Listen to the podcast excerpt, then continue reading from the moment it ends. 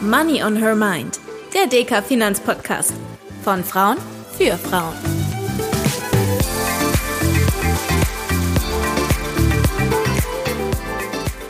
Hallo und herzlich willkommen zu einer neuen Folge von Money on Her Mind, dem DK Finanzpodcast, in dem wir uns auch dieses Mal wieder dem Thema Geldanlage widmen wollen. Wir knüpfen an unserer letzten Folge an, da ging es um Anlageformen und heute wollen wir uns nochmal ganz genau mit dem Thema Wertpapiere befassen. Hier bei mir im Studio ist auch dieses Mal wieder DK-Volkswirtin und Rohstoffexpertin Dr. Gabriele Wiedmann. Hallo Gabriele, schön, dass du da bist. Hallo Tanja, ich freue mich, dich mal wieder zu sehen. Wir haben uns ja zuletzt die verschiedenen Anlageformen angeschaut und ich freue mich besonders darauf, dass wir heute tiefer in das Thema Wertpapiere eintauchen werden. Denn ganz ehrlich, wir haben es schon öfter angesprochen, aber so richtig angeschaut, was sich hinter den einzelnen Wertpapieren verbirgt, haben wir uns noch nicht. Deshalb fangen wir vielleicht gleich mal mit dem an, das wir alle kennen, der Aktie. Was genau verstehen wir denn darunter? Die Geschichte von der Aktie ist ja, dass ganz am Anfang Riesenprojekte waren, irgendwann mal vor hunderten von Jahren, die einzelne Menschen, auch wenn sie noch so reich waren, nicht mehr alleine stemmen konnten. Der Bau einer langen Eisenbahnlinie kostet viel Geld.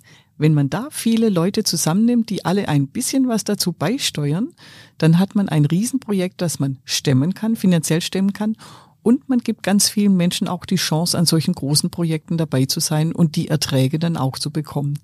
Am Anfang, das ging ja schief mit den ersten Eisenbahnlinien, die waren alle bankrott.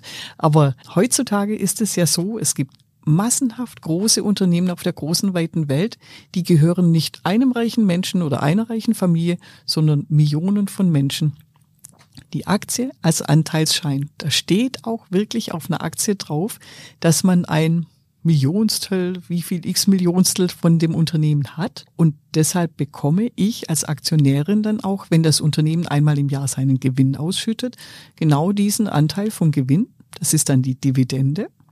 Und ich habe ja noch eine zweite Chance bei der Aktie. Nicht nur, dass ich vom Gewinn was ausgeschüttet bekomme, sondern ich habe auch noch den Wert des Unternehmens, der steigt, wenn das Unternehmen Dinge produziert, die alle haben wollen, wo der, der Markt dann sagt, es hat mehr Wert, dann steigt auch der Wert meines Anteilsscheins und das sind dann die Kursgewinne an den Börsen, über die man sich freut, wenn man Aktionärin ist. Jetzt bin ich neugierig. Ich weiß ja, dass du schon sehr früh damit angefangen hast, dich mit Wertpapieren und vor allem auch mit Aktien auseinanderzusetzen. Wann hast du denn deine erste Aktie gekauft? Ich glaube, das war in meiner Studienzeit. Da habe ich gedacht, ich will das jetzt mal ausprobieren und bin zu meiner Sparkassenberaterin gegangen. Die kam einmal in der Woche, kam die zu uns ins Dorf und dann haben wir geredet und dann habe ich einfach, also ich war zwar mutig, weil ich Aktien gekauft habe, aber dann doch wieder nicht mutig. Ich habe große Unternehmen genommen, einfach so zwei, drei große deutsche Titel. Ich weiß nicht, war vielleicht eine Volkswagen dabei oder gerade eine BASF oder eine Daimler. Und habe die gekauft und habe dann zugeschaut, wie deren Wert sich entwickelt hat. Und das ist jetzt 30 Jahre her. Und die Beraterin, die gibt's übrigens heute noch, mit der telefoniere ich heute noch, die berät mich auch heute noch bei der Geldanlage. Wie spannend. Und du bist ja auch Mutter einer Tochter. Wie handhabt ihr das zu Hause? Ich habe ich hab ja seither mit meinen Aktien-Einzeltiteln so meine Erfahrung gemacht. Zwischendurch kam ja die, die Euphorie mit dem neuen Markt. Da habe ich auch ganz viel gekauft und dann ähm, habe ich da auch relativ viel Geld verloren mit den Einzeltiteln. Inzwischen mache ich es doch eher lieber mit Fonds und das mache ich auch für unsere Tochter. Die, als sie noch ganz winzig war, habe ich angefangen für sie einen monatlichen Sparplan einzurichten. Ich nehme da nur Aktienfonds, die schwankten zwar relativ stark, aber ich weiß auch auf die lange Frist bringen die meisten Ertrag und das Kindchen war ja damals noch ganz winzig. Ich wusste, die nächsten 20 Jahre braucht die das Geld nicht. Aktienfonds, jeden Monat einen festen Betrag. Ich glaube, es sind so 50 Euro pro Monat, die sie kriegt. Und das wird im Lauf der Jahre ganz schön viel. Da bin ich selbst beeindruckt, was ich da einbezahlt habe und was an Wertzuwächsen da ist. Und sie freut sich natürlich auch. Also ihr sprecht auch zu Hause drüber. Klar. Neben den Aktien gibt es ja auch noch die Anleihen und Zertifikate. Kannst du uns erklären, was man genau darunter versteht und wie die sich jetzt wiederum von den Aktien unterscheiden? Anleihen, da leiht jemand von mir Geld. Ich als Anlegerin gebe jemandem Geld beispielsweise einem Unternehmen, beispielsweise einem Staat. Wenn also ein Unternehmen sagt, ich brauche für eine Investition Geld, ich möchte das nicht von meinen Aktionären haben, das Geld. Also ich will nicht, dass die Menschen, die mir das Geld geben, dass die dann meine Anteilseigner sind, sondern ich will das als Fremdkapital holen. Die sollen mir das Geld nur leihen, ich gebe es irgendwann wieder zurück. Dann verspricht das Unternehmen, du kriegst das Geld wieder zurück. Das heißt, wenn ich dann am Wertpapiermarkt, wenn ich das bewerte, wie viel ist das wert, wie sicher oder unsicher ist das, dann geht es auch immer drum, wie stark ist das Unternehmen, wie bonitätsstark ist das Unternehmen, wie sicher ist es, dass ich das Geld wieder zurückbekomme. Ein Zertifikat, egal wie es heißt, ob das jetzt irgendeine Stufenzinsanleihe ist oder eine Aktienanleihe oder auch irgendwelche Expresszertifikate und wie sie alle heißen, die sind vom Wesen her alles Schuldverschreibungen. Also auch wenn da Aktienanleihe draufsteht und wenn das gekoppelt ist mit irgendeiner Aktie, ist das eine Schuldverschreibung von dem Unternehmen, das dieses Zertifikat ausgibt. Also das ist dann wieder der Emittent, wie bei einem bei einer Schuldverschreibung, wie bei einer Anleihe. Und deshalb ist ein Zertifikat in seinem Wesen immer eine Schuldverschreibung, hängt also an der Bonität von dem Unternehmen, das es ausgibt. Im Normalfall ist das ja eine Bank. Das heißt, wenn ich Zertifikate kaufe, muss ich mir immer ganz genau auch anschauen, von wem kommt das Zertifikat. Das haben wir ja damals in der Finanzkrise 2008, 2009 gemerkt. Da gab es Zertifikate von einer Bank, die hieß Lehman Brothers. Die ging pleite und waren plötzlich diese Zertifikate nichts mehr wert, weil das eben Schuldverschreibungen waren von einem Unternehmen, das nicht mehr zahlen konnte. Das sind ja schon relativ viele Informationen, die ich vielleicht nicht unbedingt habe, wenn ich gerade erst mit dem Thema Geldanlage starten möchte. Genauso wie bei den Aktien, wenn ich mich vielleicht mit den Unternehmen nicht so gut auskenne. Hast du denn einen Tipp oder mehrere Tipps, wie man sich so in diesem Wertpapierdschungel ein bisschen besser zurechtfinden kann? Ich würde einen Schritt nach dem anderen machen. Wenn ich einsteige, dann zuerst mal mit relativ wenig Geld, um auszuprobieren, passt das zu mir, kann ich damit gut schlafen, wenn es im Wert schwankt, aber auch das Risiko kann ich das aushalten, wenn das je verloren geht. Und wenn ich darüber rede, dann meine ich, man kann zuerst mal anfangen, beispielsweise mit einer Staatsschuldverschreibung von Deutschland, die sind relativ sicher, ein Bundesschatzbrief oder sowas. Auf jeden Fall geht auch immer von meiner Sparkasse ein Sparbrief. Auch das ist sicher festverzinslich, ist so eine Art Anleihe von der Sparkasse. Oder aber ich probiere es mit einem Fonds, der breit gestreut ist, wo dann viele Werte reingehen. Jetzt haben wir über Aktien gesprochen und wir haben auch über die Anleihen und Zertifikate gesprochen.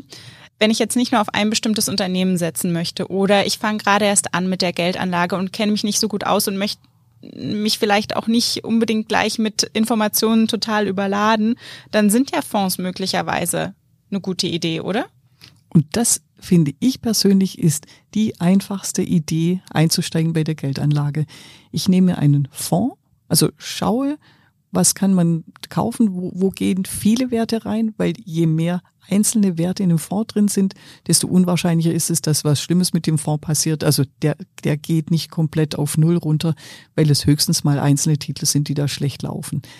Der bewegt sich nicht so stark und trotzdem habe ich Wertpapiere. Und wenn in dem Fonds dann auch Aktien drin sind, die haben einfach eine höhere Gesamtertragserwartung, dann habe ich da auch die Chance, dass der im Wert im Durchschnitt über die Jahre steigt. Und ich kann bei einem Fonds auch mit kleinen Beträgen anfangen und dann einfach mal austesten und sehen, wie entwickelt sich das, kann es regelmäßig machen mit einem Fondssparplan und habe eine große Chance, dass ich im Lauf der Wochen, Monate und Jahre, wenn ich da monatlich reinspare, auch wirklich so ein richtig schönes Vermögen zusammenkriege. Und nochmal einen kleinen Schritt zurück. Du sagst, wenn in einem Fonds auch Aktien drin sind, was genau ist denn so ein Fonds und was kann da alles drin sein? Ein Fonds ist prinzipiell einfach nur eine Sammlung von einzelnen Wertpapieren. Da können Anleihen drin sein, da können Aktien drin sein, also Mischfonds. Ich kann aber auch reine Fonds haben, in denen eben nur Anleihen drin sind. Das sind dann die Rentenfonds. Zu Anleihen sagt man auch Renten. Oder ich habe Fonds, in denen nur Aktien drin sind. Da ist dann wieder die Frage, sind die aus der ganzen Welt, sind sie nur aus einem Land, sind sie aus bestimmten Branchen? Ich rate gerade für Einsteigerinnen dazu, dass man einen breit gestreuten Fonds nimmt, der weltweit anlegt, auch auf jeden Fall Aktien drin hat, damit man eine gewisse Ertragschance hat und dann monatlich mit kleinen Beträgen anfangen und merken, da kommt echt richtig schön Geld zusammen. Und wenn die Wertzuwächse dazukommen, dann schafft man es zu einem kleinen Vermögen. Und last but not least, dann fehlen uns hier auch noch die ETFs. Die sind ja auch vor allem bei jungen Leuten in den letzten Jahren sehr beliebt gewesen. Woran liegt das und wo liegt der Unterschied zu den Fonds, von denen du gerade gesprochen hast? Dieses ETF steht für Exchange Traded Funds, also börsengehandelte Fonds. Normalerweise werden Fonds eher mal von den Fondsgesellschaften verkauft an ihre Kundinnen und Kunden, gehen gar nicht groß über die Börse. Exchange Traded Funds gehen nur über die Börse, sind im Normalfall an einen Index gekoppelt, also Aktienindex oder Rentenindex. Da muss kein Fondsmanager mehr sitzen, der sich ganz genau überlegt, hm, welche Werte mache ich jetzt ein bisschen mehr rein, welche ein bisschen weniger, welches Unternehmen, welchem vertraue ich, welchem nicht. Also der ETF ist passiv gemanagt. Da sitzt kein Fondsmanager da, der sich's überlegt, geht nur mit dem Index, ist deshalb kostengünstiger, hat aber zum einen den Nachteil, dass er im Normalfall nur ohne Beratung verkauft wird. Ein aktiv gemanagter Fonds, der in der Verwaltung mehr kostet, wird mit Beratung von meiner Sparkasse beispielsweise verkauft. Und der passiv gemanagte Fonds hat den Nachteil, dass wenn mal was blöd läuft an dem Markt oder wenn irgendeine Branche gerade mal wieder ganz schlecht läuft, dass der immer nur proportional zu dem Index läuft und niemand sich aktiv überlegt, wo kann ich jetzt nochmal Gewinne machen? Was wird in nächster Zeit gut laufen und was nicht? Deshalb mag ich aktiv gemanagte Fonds, weil da Menschen sitzen, die sich überlegen, wie läuft die Wirtschaft, was läuft gut und die mit den Unternehmen, mit den Geschäftsführern, mit den Vorständen reden und auch zu denen sagen, hör zu, ich investiere bei dir, aber dafür erwarte ich auch von dir, dass du bei diesem Unternehmen bestimmte Dinge machst, gerade beispielsweise jetzt in Sachen Nachhaltigkeit. Und wie finde ich jetzt zwischen diesen ganzen Optionen eigentlich raus, was für mich das Richtige ist? Am besten ist es, ich gehe zu einer Beraterin oder zu einem Berater bei meiner Hausbank, bei meiner Sparkasse, bei der ich sowieso bin und rede mal mit denen, sage, das überlege ich mir jetzt für meine nächsten Monate, das habe ich vor, ich möchte mir vielleicht irgendwann eine Wohnung kaufen oder ich mache jetzt noch Ausbildung, brauche eher viel Geld, kann nur ein bisschen zur Seite legen, das brauche ich in einem Vierteljahr, das brauche ich vielleicht in drei bis fünf Jahren. Das ist das eine. Und sich dann überlegen, was brauche ich, was brauche ich nicht mit Profis.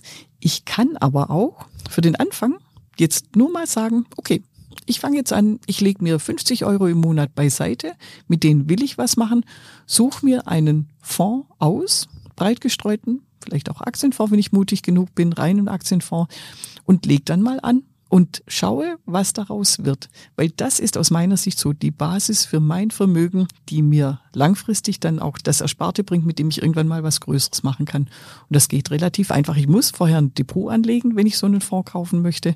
Aber auch das kann ich online machen, kann ich bei meiner Hausbank machen und da dann den, den Fonds reinkaufen und wirklich mit der Zeit eine Freude haben, dass da ganz schön was zusammenkommt. Und wenn ich dieses Geld am Monatsanfang von meinem Konto abbuchen lasse, dann merke ich das auch gar nicht so sehr und habe am Ende eben ein bisschen Vermögen, mit dem ich was machen kann. Und du hast ja schon an der einen oder anderen Stelle das Thema Diversifikation breit streuen erwähnt. Was sind denn deine Tipps für den Anfang mit der Geldanlage und warum ist es so wichtig, dass meine Anlage breit gestreut ist? Der Anfang ist auf jeden Fall das Girokonto, dass da ein bisschen was drauf ist, also die Liquidität, die Notfallliquidität und im nächsten Schritt das regelmäßige Sparen. Mein Tipp ist, einen breit gestreuten Fonds aussuchen. Warum breit gestreut? Weil einzelne Unternehmen können immer mal schlecht laufen. Das muss noch nicht mal am Management liegen, sondern das ist manchmal auch Pech. Also wenn wir jetzt wieder sehen, dass Unternehmen, die viel Energie brauchen, dass die jetzt wahnsinnshohe Kosten haben, dass die schlechtere Zukunftsaussichten haben, dann fallen deren Kurse. Wenn ich nur das Unternehmen als einzelne Aktie habe oder auch als einzelne Schuldverschreibung, Rente habe, Anleihe habe, dann können die Kurse fallen, dann sitze ich da und denke, oh Mist, jetzt habe ich da so viel Geld investiert und das hat jetzt viel weniger Wert als vorher. In einem Fonds habe ich viele unterschiedliche Branchen drin die zum Teil dann eben auch profitieren von den höheren Rohstoffpreisen oder von irgendwelchen Ereignissen, die da gerade passieren. Und durch diese breite Streuung, da habe ich natürlich auch Schwankungen, aber durch die breite Streuung ist insgesamt die Schwankung des gesamten Anlageobjekts viel geringer, als wenn ich nur einzelne Titel habe und die dann blöderweise auch mal schlecht laufen. Und dafür ist es natürlich umso praktischer, dass du uns jetzt erstmal alles erklärt hast und einen Überblick gegeben hast, was es überhaupt an Möglichkeiten gibt zum Thema Wertpapiere. Ich danke dir auf jeden Fall sehr für die vielen Informationen, die du heute mit uns geteilt hast. Und ich hoffe, es hat auch der ein oder anderen von euch dabei geholfen, sich ein bisschen besser zurechtzufinden. Falls ihr doch noch offene Fragen habt, dann schreibt sie uns gerne per E-Mail an podcast.deka.de. Wir würden uns natürlich freuen, wenn ihr auch das nächste Mal wieder dabei seid. Bis dahin, macht's gut. Bis bald. Tschüss.